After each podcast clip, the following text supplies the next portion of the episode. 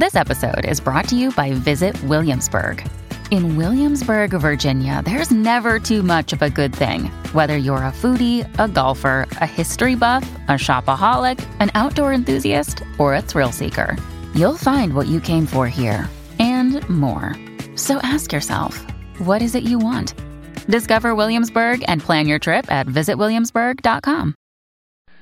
Mucha gente siente pánico de volar en avión. Y en los Estados Unidos, uno de cada seis ciudadanos sufre de avionofobia. En nuestro programa de ayer comentábamos que algunos viajeros se mantienen en constante tensión desde que abordan las aeronaves hasta que aterrizan y no faltan quienes, al comenzar la película que pasan durante el viaje, recuerden un impresionante capítulo de la serie televisiva Un Paso al Más Allá, donde se relata lo sucedido en un vuelo comercial entre Nueva York y California. Un pasajero se entretenía mirando a través de su ventanilla cómo los relámpagos de una tormenta destacaban las gotas de lluvia que caían sobre el ala de aquel DC-4 a hélice.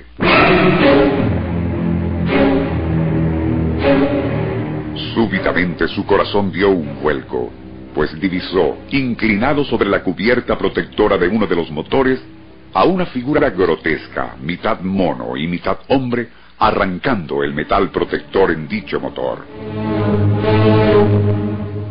Peor aún, cuando el pasajero alertó a la azafata sobre aquello, la joven no logró divisar nada a causa de la lluvia.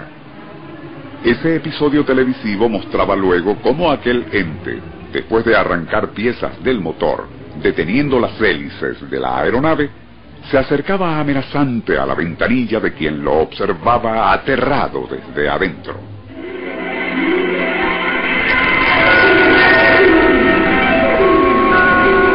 Nuestro insólito universo. Cinco minutos recorriendo nuestro mundo sorprendente. Como se aclaró en nuestro programa anterior, lo comentado al inicio no fue más que otro episodio de una famosa serie televisiva de los años 60.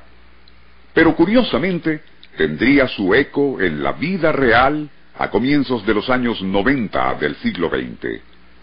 La señora Margaret Simmons, de nacionalidad inglesa, sufría de lo que se conoce como avionofobia o miedo a volar.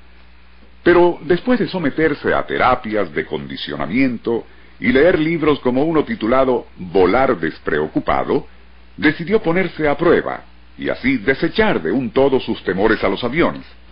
Aprovechando un breve asueto, compró un pasaje a la British Airways para viajar desde Birmingham a Málaga, en España.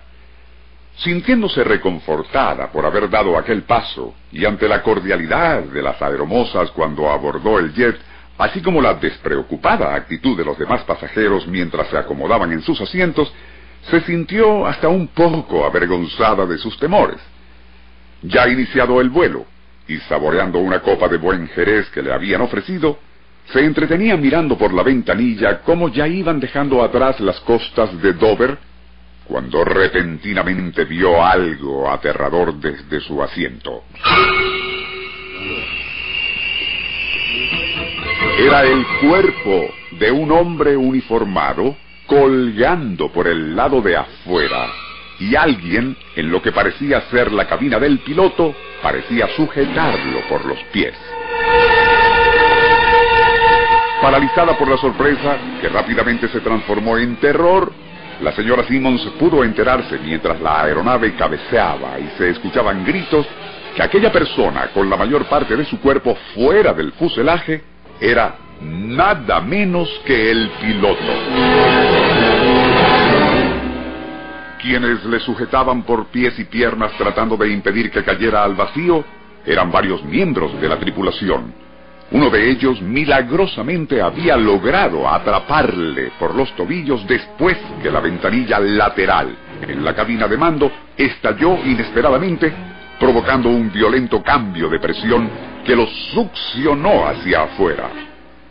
Algo que le sucedió pues casualmente se había desabrochado la correa de seguridad para ir al baño. Mientras el copiloto estabilizaba a la aeronave, los otros al fin pudieron meter al capitán, muy mal herido y en estado de shock, hacia la cabina. Tan insólito accidente, único en los anales de la aviación, es rigurosamente auténtico y fue ampliamente divulgado por las agencias de noticias internacionales en junio de 1990. De la señora Simmons nada se mencionó, pero es bien seguro que nunca más en su vida volverá a ver, así sea de lejos o por televisión, a un avión de pasajeros.